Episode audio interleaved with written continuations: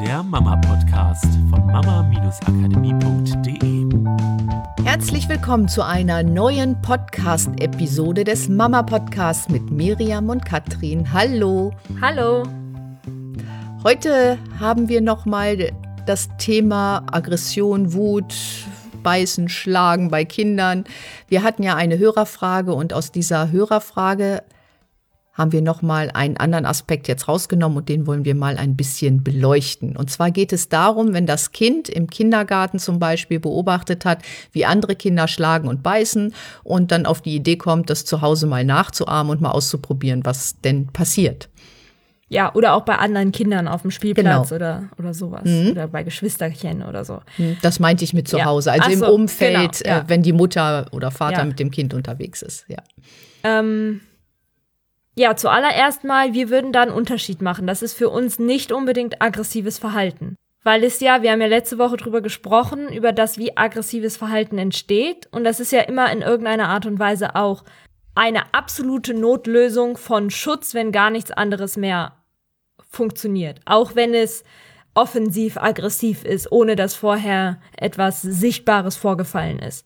Und von daher für alle, die den Podcast äh, Nummer 159 nicht gehört haben, es ist eine gute Basis auch für diesen Podcast da mal reinzuhören. Genau. Und jetzt ist es ja, wenn das Kind das beobachtet hat, dann ist es ja eher wie bei jedem anderen Verhalten, das das Kind beobachtet, halt ein Austesten. Wir gucken einfach mal, was passiert. Das, und das kann verschiedenes Austesten sein. Das kann sein, das Kind hat beobachtet, wie das andere Kind dadurch ein Sandförmchen gekriegt hat, durch das Schlagen. Und es denkt sich so, ach, ist doch eine ganz nette Strategie, ich will auch das Sandförmchen, ich mach mal das Verhalten, was ich da beobachtet habe, mal gucken, ob ich den gleichen Erfolg erziele. Es kann genauso gut einfach ein Austesten sein. Kinder sind ja auch so ein bisschen so wie kleine Wissenschaftler, die wollen einfach wissen, wie funktioniert die Welt, um zu schauen, wenn ich das zu Hause bei Mama und Papa mache, reagieren Mama und Papa genauso wie die Erzieherin im Kindergarten, wie ich das beobachtet habe? Einfach um zu wissen, zum Beispiel gilt diese Grenze zu Hause auch, die im Kindergarten gilt. Oder umgekehrt, wird das genauso toleriert zu Hause, wie es im Kindergarten in Häkchen toleriert wird, weil niemand drauf reagiert hat. Einfach so ein bisschen rausfinden, wie funktioniert denn die Welt und wie funktioniert mein kleiner Kosmos. Nur, dass man das im Kopf für sich trennt, weil ich glaube, wir hatten das mal bei unserem ersten Hund, dass ähm, jemand zu uns kam, eine Bekannte, und ich weiß gar nicht mehr, was Lucky gemacht hat. Ich glaube, er hat gebellt oder In die, geknurrt. ich glaube, in die Luft gebissen war es. Ah, in die Luft gebissen oder so. Und sie war der Meinung, der Hund ist aggressiv. Also so pauschal, generell, grundsätzlich aggressiv. Und es fehlte aber einfach diese Beobachtung, was in dieser Situation vorausgegangen war, dass er einfach keine andere Chance hatte, in dem Moment so zu reagieren. Dass es halt schnell passiert, vielleicht sowas auszusprechen wie, mein Kind ist aggressiv oder es zeigt aggressives Verhalten, was aber vielleicht mit Aggression nichts zu tun hat. Genau, sondern nur mit Nachahmung und Ausprobieren. Genau. So, aber jetzt ist natürlich die wichtige Frage, äh, was, was mache ich denn dann?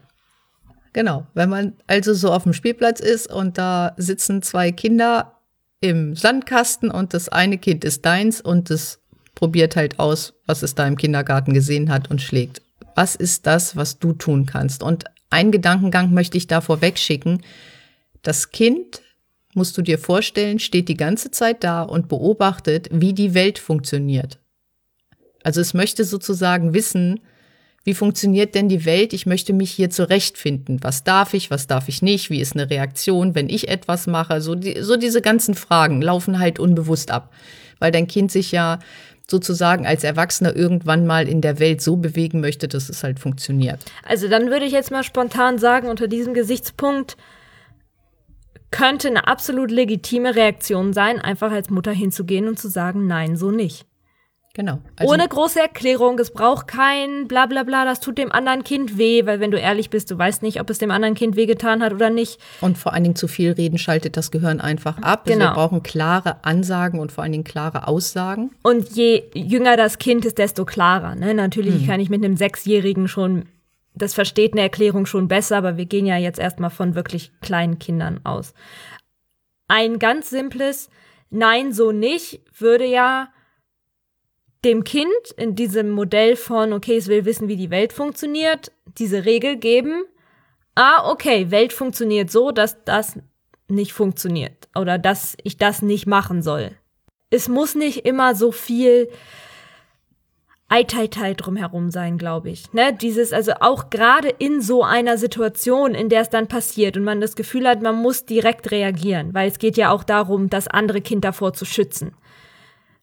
Muss nicht immer so viel mit, ah, oh, und hier eine Erklärung und, und wir müssen möglichst aber nett und wir dürfen beim Kind nichts kaputt machen, sage ich jetzt mal. Natürlich ist es auch immer unser Ansatz, wir wollen jetzt dem Kind nicht irgendwelche bescheuerten Strukturen mitgeben.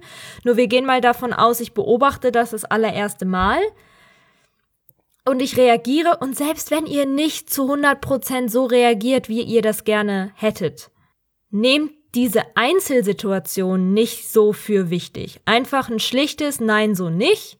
Und wenn das Kind es vielleicht nochmal macht und du der Meinung bist, ich habe keinen Bock hier jedes Mal einzugreifen, dann geh mit dem Kind nach Hause. Auch vollkommen legitim, ist halt eine gute Konsequenz. Eine Konsequenz. Ne? Ja. Ähm, braucht meiner Meinung nach auch keine vielen großen Riesenerklärungen und zehn Chancen, in denen man sagt, wenn du das noch einmal machst, dann gehen wir. Es darf nur relativ schnell die Konsequenz auf die Reaktion erfolgen, damit das Gehirn noch eine Verknüpfung zwischen der sozusagen zwischen dem Verhalten und der Konsequenz herstellen kann. Wenn du jetzt wartest fünf Minuten und dann schlägt das Kind nochmal und du packst erst die hm. Sachen mhm. und dann gehst du irgendwann hin und sagst so, wir gehen jetzt nach Hause, ist halt die Wahrscheinlichkeit, dass da eine Verknüpfung hergestellt wird zwischen Reiz und Reaktion halt nicht so groß. Hm. Für mich ist das Wichtige halt das, was dann danach passiert. Wenn ich als Mutter zu Hause bin, vielleicht abends das Kind schläft und ich habe noch mal ein bisschen die Möglichkeit über diese Situation nachzudenken und mir zu überlegen, was kann ich in Zukunft tun? Und das heißt nicht mal unbedingt, dass ähm, sofort ein riesen Aktionsplan da sein muss. Vielleicht ist es, und das kommt ja drauf an, wie die Situation war. Die ist ja, jede Situation ist dann anders. Nur einfach mal in sich reinzuhören und zu überlegen, okay, war die Situation so extrem, dass Handlungsbedarf besteht, dass mein Kind irgendwie eine Hilfe braucht, um zu verstehen, dass dieses Verhalten so nicht geht, weil es sich schon irgendwie eingeschlichen hat, dieses Verhalten? Oder heißt es einfach erstmal, okay, ich beobachte mal, vielleicht hat es ja schon gereicht, dass ich heute einmal Nein gesagt habe, ob es das das nächste Mal nochmal wiederholt? Oder wenn es regelmäßig passiert, heißt das vielleicht, ich mache erstmal, ich sag mal, ein Häkchen, ziehe mich ein bisschen zurück, sagt, okay, ich gehe mal eine Woche lang nicht auf den Spielplatz, sondern es verabredet sich nur mit Kindern zu Hause bei mir und ich beobachte mal, ob das hier auch passiert.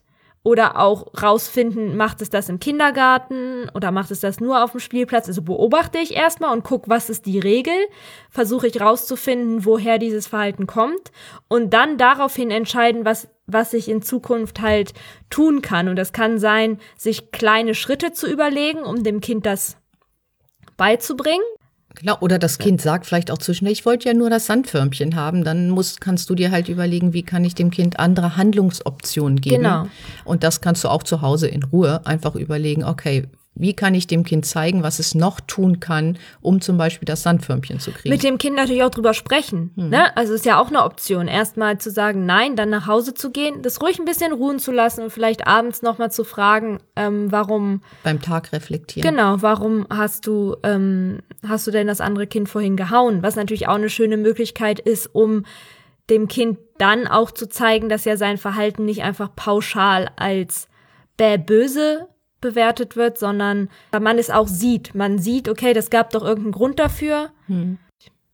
Also das heißt, so wie Miriam sagt, sich zu Hause hinsetzen und mal zu gucken, was wäre das, diese kleinen Schritte, die du einleiten könntest, um dein Kind erstmal das zu erleichtern, anders zu handeln, um vielleicht mit deinem Kind auch selber mal zu überlegen, wie kannst du also han andere hm. Handlungsoptionen, was kannst du stattdessen tun, um das und das zu erreichen nicht mit Riesenerklärungen, immer dem Alter des Kindes auch angepasst.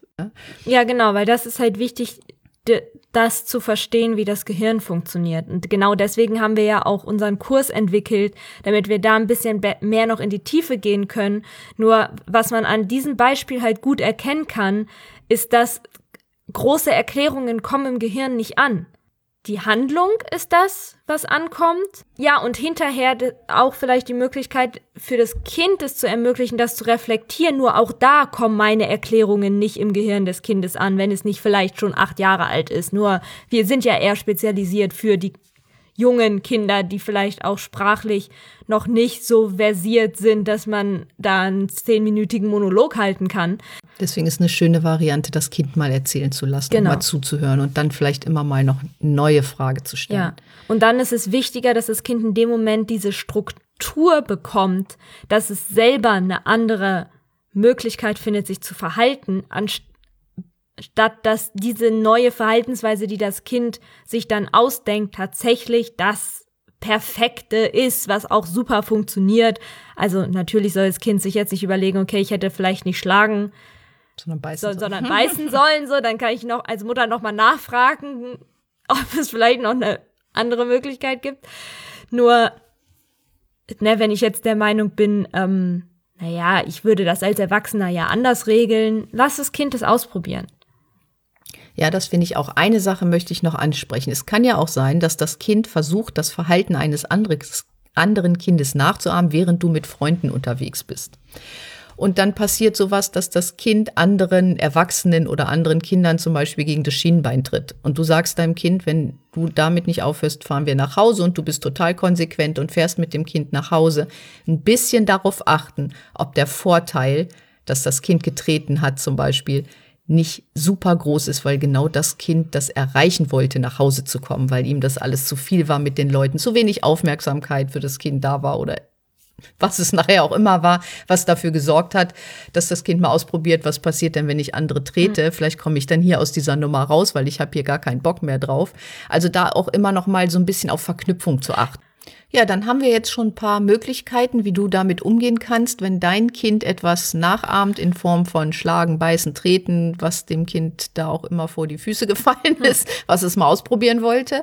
Ja, und dann würde ich sagen, in dieser Podcast-Frage waren ja noch mehr Sachen drin. Da können wir nächste Woche vielleicht noch mal drauf eingehen. Ja. Ja, bis dahin wünschen wir euch ganz, ganz viel Erfolg bei dem, was ihr verändern wollt und ein wunderschönes Familienleben. Ja, bis dann. Tschüss. Das war der Mama Podcast. Der Podcast, der Familien zusammenwachsen lässt. Mehr zu uns unter mama-akademie.de.